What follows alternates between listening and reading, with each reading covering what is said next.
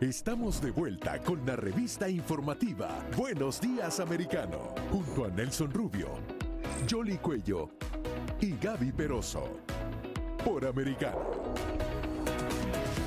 7.35 minutos en la mañana, hora del este en Estados Unidos. Los buenos días a todos los que recién nos sintonizan, ah, se pegan a nuestra transmisión a través de las redes sociales en todas las plataformas digitales en toda la nación americana y el mundo. Gracias por acompañarnos. Oye, un tema que de verdad no deja de ser interesante es todo lo que tiene que ver con la energía, el costo del combustible, la producción de combustible, las opciones que la administración Biden dice estar planeando los miles de millones de dólares que fueron aprobados para mejorar y disminuir la inflación. Bueno, ¿hasta dónde es real o no? ¿Hasta dónde esto va a ser posible o no? Uh, ¿Cómo puede impactar en nosotros? Hay que verlo, ¿no?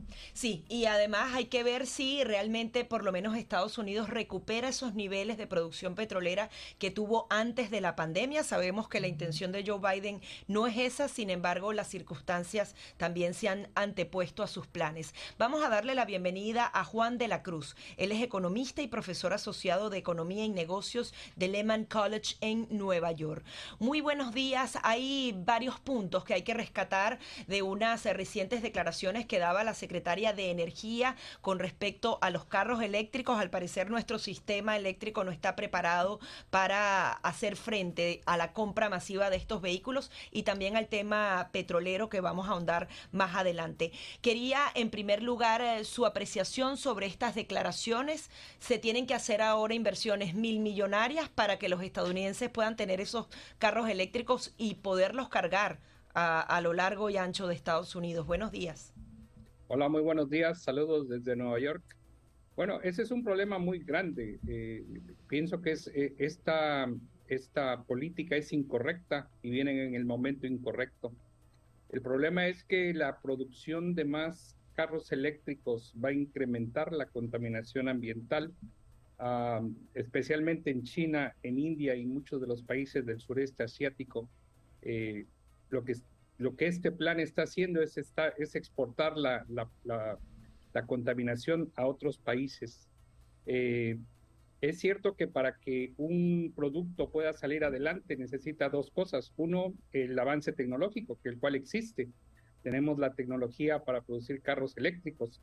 Sin embargo, la demanda de estos carros eléctricos es inexistente. En primeras, porque el precio es muy alto. Eso una persona que estudia economía el primer curso lo sabe. un precio alto, eh, pues, la gente no compra el producto. Eh, siento que es un, esa política está mal diseñada, eh, la falta de planeación de, de, una política energética que contemple diferentes estados, en este caso el uso intensivo de hidrocarburos es muy difícil de dejarlo, eh, pero sí es bueno contemplar una política al futuro que pueda incluir diferentes tipos de tecnología que sean ah, posibles.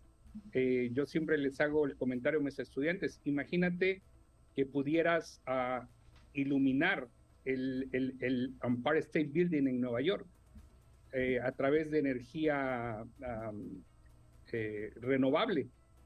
es posible, y cuál sería el costo de oportunidad. En la mayoría de los casos, los estudiantes reconocen que es imposible para solamente un edificio y, la ciudad de Nueva York es una ciudad enorme. Entonces, eh, tecnológicamente es muy difícil hacer la transferencia de, tecnologías que usan hidrocarburos a energías que sean más renovables. Pienso que es, es algo muy difícil de, eh, obtener, al menos en el corto plazo, y especialmente por el costo.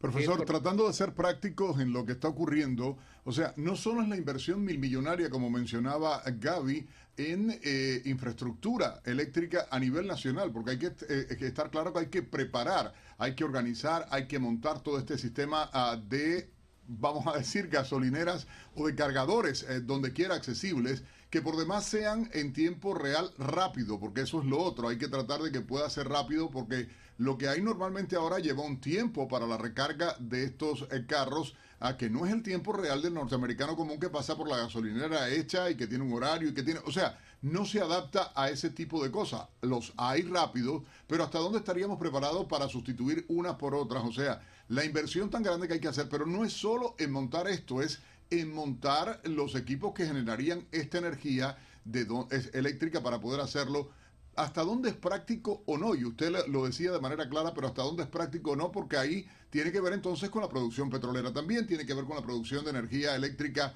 a nivel nacional, eh, descontando estas energías alternativas que realmente no creo que estén en capacidad todavía en Estados Unidos para poder ah, suplir todo esto. Sí, no, esto, esto es posible, pero muy, muy, muy posible en el largo plazo no, no en el corto plazo. Hay, hay muchos costos que necesita uno contemplar. Por ejemplo, si usted ve el precio del petróleo como un insumo de producción, es uno de los más baratos en el mundo. Eh, leía un reporte que un barril de petróleo puede producir hasta 25 mil horas de trabajo, algo que no pasa con ningún ah, otro tipo de energía. Si ese barril se extrae de un lugar donde el costo es muy barato, es es, es, una, es, es, un insumo que es, que es eh, demasiado redituable para, el, para el, el, consumidor y el productor. Yo pienso que en el corto plazo es muy difícil, eh, como mencionaba, es, es posible si hay una política de desarrollo que pueda planear precisamente este cambio. Este cambio requiere, como lo menciona, de infraestructura y, en este caso estamos tratando de reemplazar una tecnología que es eficiente y en, cierto momento ah, protege el ambiente eh, con algo que es demasiado caro. Y el problema es quién paga el costo de esa inversión. Bueno, generalmente el consumidor. En este caso, eh, ese es el problema de este plan. Quizás en el, en el mejor en el caso más optimista que esto pudiera ser eh, posible, esto implicaría inversiones del gobierno que son exageradamente altas. Eh, y todo el mundo sabemos también, un, eh, economía 101, si usted incrementa el gasto del gobierno, la inflación va a ser más grande. claro, en ciertos momentos los precios van a ser más altos y esto es absolutamente un desastre. Lo que, pienso que la administración del presidente Biden está en el, camino equivocado, demasiado equivocado. Lo que nos trae precisamente a hacer el, análisis profundo del proyecto como tal y cómo lo han eh, estructurado supuestamente para bajar lo que es la inflación, cuando eh, no, no va a ser ese es el objetivo, por lo menos a, corto plazo. Y el hecho de que la Reserva Federal, que está preocupada por ah, la inflación, que ha aumentado las tasas de intereses, dice que todavía no sabe hacia dónde va la inflación en los Estados Unidos, es decir, que lo más probable es que el próximo mes cuando se vuelvan a reunir van otra vez a aumentar eh, esa tasa de interés. Eso por un lado. Y por el otro, profesor, el hecho de que para la fabricación de toda esta nueva industria eh, eficiente se necesitan esos microchips que también hay que estar monitoreando porque hay una escasez de ellos, porque uno de los incentivos era la construcción de las plantas aquí o que sean generados aquí, cosa que no es viable a corto plazo. Sí, no, este, este plan del presidente Biden es una receta para el desastre. Y el, el, problema es que la, no solamente esta generación, sino las generaciones que vienen van a pagar el precio tan alto de lo que yo considero una indoctrinación de las sociedades, porque eh, yo hablo con mucha gente joven y el mayor problema para ellos es, es el, el cambio climático. Y cuando usted le pregunta a alguien, oiga, ¿y, cómo sabe que el cambio climático es real? Ellos se refieren a, a las conversaciones de los medios de comunicación. Eh, lo que yo les digo, tienes evidencia de un peer review study, algo que te haga, que, te dé la base sólida para saber que el cambio climático está ocurriendo de la manera que se, se, dice en, en, los medios de comunicación. La mayoría es no, no puede contestar esa pregunta. Profesor de la Cruz, ha, dicho usted algo y quiero retomar sus propias palabras a la pregunta de mi colega Jolly Cuello y ha dicho usted una receta para el desastre, definiendo eh, esta propuesta de la ley uh, antiinflación o el nombre que se le quiera poner eh, de la administración Biden, aprobada por el Congreso en ambas cámaras, uh, y lo voy a repetir, receta para el desastre. ¿Qué implica realmente para el norteamericano común? ¿Qué implica para la economía de la nación y para el mundo esta receta eh, para el desastre como usted la ha definido? Bueno, es, muy claro que estamos ah, orientándonos a lo que se, conoce como estagflación, una economía en donde la, la producción cae, el desempleo se incrementa, pero en el mismo momento estamos teniendo inflación alta. Eso es algo demasiado peligroso en una sociedad, porque una, una recesión puede controlarse a través de eh, controlando los impuestos o eh, incrementando el gasto de gobierno. Pero cuando las empresas tienen problemas de producción en el sentido de los costos, eso es más difícil que una política gubernamental eh, pueda ah, intervenir en ese caso. La inflación es mucho más difícil de combatir si pasa del lado de la producción, de, de, la oferta. Es, este, es muy difícil. yo pienso que en los próximos años vamos a ver una recesión bastante grande que va a estar acompañada todavía por una inflación muy alta. Y finalmente, ¿quién paga el precio de todo esto? Pues el consumidor. generalmente los que compramos bienes y productos en el mercado vamos a darnos cuenta que va a haber menos, va a haber menos ingreso porque la gente va a perder sus empleos y los precios van a ser muy altos.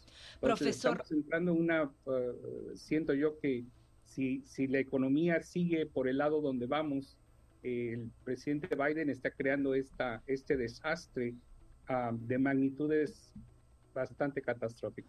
Adicionalmente, todo este tema con Ucrania ha dejado una lección completa a Europa y debería aprenderla a Estados Unidos, que hay que tener independencia energética. Sin embargo, las políticas de la actual administración no necesariamente van en esa vía. Eh, en, las declaraciones que daba la Secretaría de Energía, aseguraba que para el año 2023 van a volver a bater récords en lo que sería la producción petrolera. Esperan que sean 12.7, recuperar esos números desde antes de la pandemia. ¿Usted lo ve posible con la cantidad de restricciones que tiene la industria petrolera para producir en suelo americano? Yo, pienso que es parte del discurso que, ellos ah, dicen para eh, eh, mantener a los, a los demócratas moderados. Eh, muchos de ellos piensan que este cambio es bastante prematuro. no creo que eso suceda. Incluso una de las noticias es que Manchin, el, senador de West Virginia, eh, a él se le prometió hacer un, pipeline que, iba a pasar ahí por, su estado. Ese es el motivo por el cual él dio el voto a este, a este proyecto.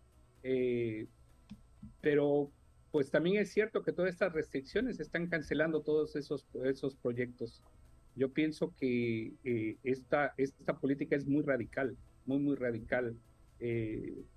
cierra los ojos a la, a la realidad porque no es posible tener ese, ese salto tan grande y tan, y tan, tan rápido para la adopción de estas, de, esas tecnologías. Tenemos ejemplos buenos, por ejemplo, el teléfono celular en los últimos años se ha hecho más pequeño y mucho más eficiente comparado con los años de los 90, los 2000, que, que, que eh, en, la época que llegaron los, los, los, teléfonos celulares. Eso puede pasar con los carros eléctricos, pero no creo que estemos eh, a la altura de eso. Hay, como mencionaba al principio, hay eh, avances tecnológicos que pueden soportar la producción de carros eléctricos, la demanda no existe y todavía mucho peor, que eh, se, están, se están dando subsidios a la compra de vehículos eléctricos. Generalmente un subsidio se da para proteger el mercado doméstico, pero en este caso el subsidio se está dando para ah, incentivar la producción en otros países que producen los carros eléctricos y todos los, los insumos necesarios para el carro eléctrico. Eh, en, en, este caso, los, los americanos, los taxpayers, eh, los, los, que pagan, los que pagamos impuestos, estamos subsidiando la producción de otros países eh, en contra de nuestra producción doméstica. Yo pienso que eso es un, es, es un crimen, especialmente esperando tasas de desempleo que van a ser bastante, bastante grandes. Muy bien, profesor Juan de la Cruz, muchísimas gracias por estar aquí con nosotros. Un placer. Muy amable. Analizando un poco el tema de la economía, pero ahora vamos con toda la información deportiva aquí en Buenos Días Americano.